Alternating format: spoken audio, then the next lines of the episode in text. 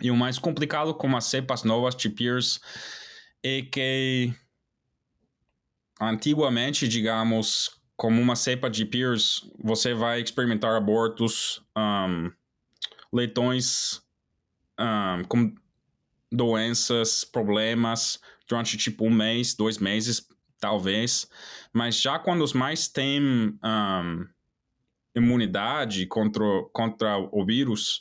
e os leitões vai receber um, anticorpos no, no colastro,